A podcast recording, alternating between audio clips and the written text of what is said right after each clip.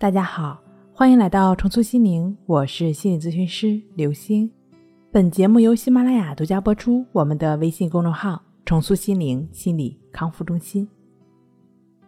今天要跟大家一起来分享的内容是睡前催眠、睡眠动力两招，帮你睡好觉。亲爱的听众朋友们，你有没有听说过睡眠动力呢？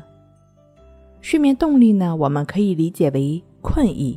也就是说，当我们有了足够的困意的时候，也就越容易入睡了。那怎么样来积攒我们的睡眠动力呢？第一，保持足够长的清醒时间。连续维持清醒的时间越长，睡眠动力就会越大，就会越有困意。如果早上五点半起床的话，之后一直不睡。到了晚上十点钟才上床，那么就积累了十七个小时的睡眠动力。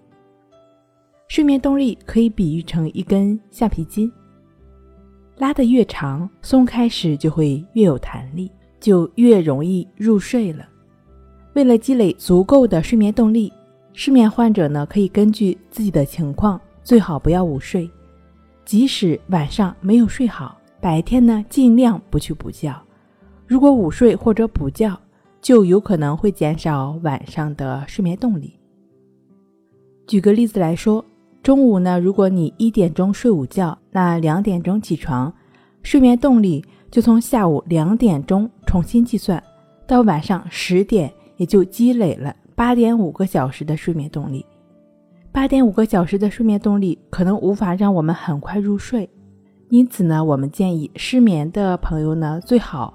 不要午睡或者补觉，很多人会非常在意午觉，认为必须睡子午觉。其实子觉的确很重要，但对于午觉来说也是因人而异的。比如说，一个没有糖尿病的人吃水果是有利于健康的；没有什么睡眠障碍，或者是说对睡眠的执着没有那么大的朋友，睡午觉也是有好处的。如果有糖尿病，还吃含糖量高的水果。血糖呢就容易控制不好，如果有失眠问题，还要睡午觉，就有可能会加重晚上对睡眠的一个执着了。如果你是有多年的午睡习惯呢，突然不睡午觉，感觉很难受，也可以通过静卧关系法，也就是《淡定是修炼出来的》一书中第三章所介绍的关系法治失眠的静卧关系法。可以通过这样一个持续的专注在呼吸上的练习，帮助我们在中午来放松和休息。第二个方面，适量的运动，适量运动呢也可以增加睡眠压力，但睡前两个小时之内，剧烈的运动呢容易让神经系统过于兴奋，从而加重失眠。运动呢最好以有氧运动为好，比如说散步、快走、登山。太极拳、瑜伽等等。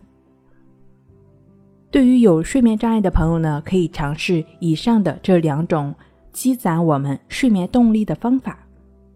如果说你已经有多年的入睡困难、早醒、多梦易醒这样的困扰的话呢，可能睡眠动力对于你来说不能有实质性的改善，那你需要更实际的一些心理活动、心理方法的帮助，比如说。静坐观息法，睡不好学关息，关息五分钟等于熟睡一小时。好了，今天跟您分享到这儿，那我们下期再见。